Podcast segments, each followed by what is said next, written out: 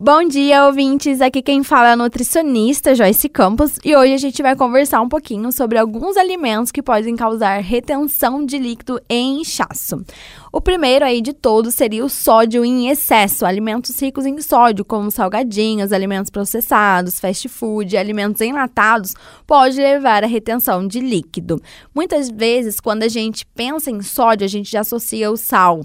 E o sal, ele tem uma concentração muito baixa de sódio. Então, os alimentos que são processados, ele tem muito mais sódio do que o próprio sal que a gente usa na cozinha para temperar os alimentos.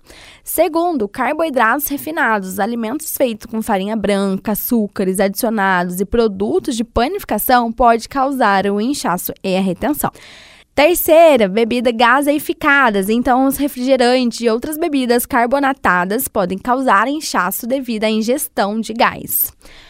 Quarto, leguminosas, feijão, lentilha, grão de bico, eles contêm uma alta concentração de oligosacarídeos e de fitatos, e eles podem causar um inchaço em algumas pessoas. Então não é que você vai deixar de consumir esses alimentos, eles são importantíssimos, são ricos em nutrientes, vitaminas, mas o ideal é fazer o remolho dele para você diminuir essa relação dos fitatos também. Então, 24 horas antes fazer o remolho, você vai ver que vai sair bastante gases ali desses alimentos e trocar a água dele pelo menos duas vezes antes de ser cozidos.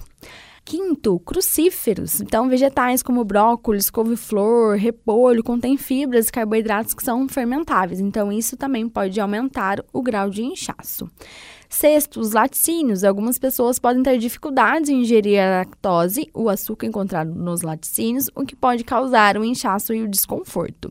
Sétimo e último, álcool. Então, o consumo excessivo de álcool pode levar à desidratação, levando a uma retenção. Então, toda vez que a gente toma bastante bebida alcoólica, o corpo ele entende o quê? Precisa proteger a célula, porque isso está sendo uma toxina, e acaba eliminando também uma quantidade alta de água no corpo. Então, ao mesmo tempo que ele elimina, ele acaba retendo um pouquinho, tá? Porque ele precisa proteger essa célula. Então, para a gente diminuir o inchaço e a retenção desses líquidos, a gente pode fazer aqui algumas estratégias, como reduzir o consumo de sódio, beber mais líquidos, consumir os alimentos ricos em potássio, que aí entraria banana, laranja, espinafre, batata doce, abacates, evitar o consumo de carboidratos altos com açúcares e farinhas e praticar atividade física regularmente. O exercício ele vai ajudar a estimular essa circulação, auxiliando na retenção de líquido. Lembrando que a reação a certos alimentos pode variar entre as pessoas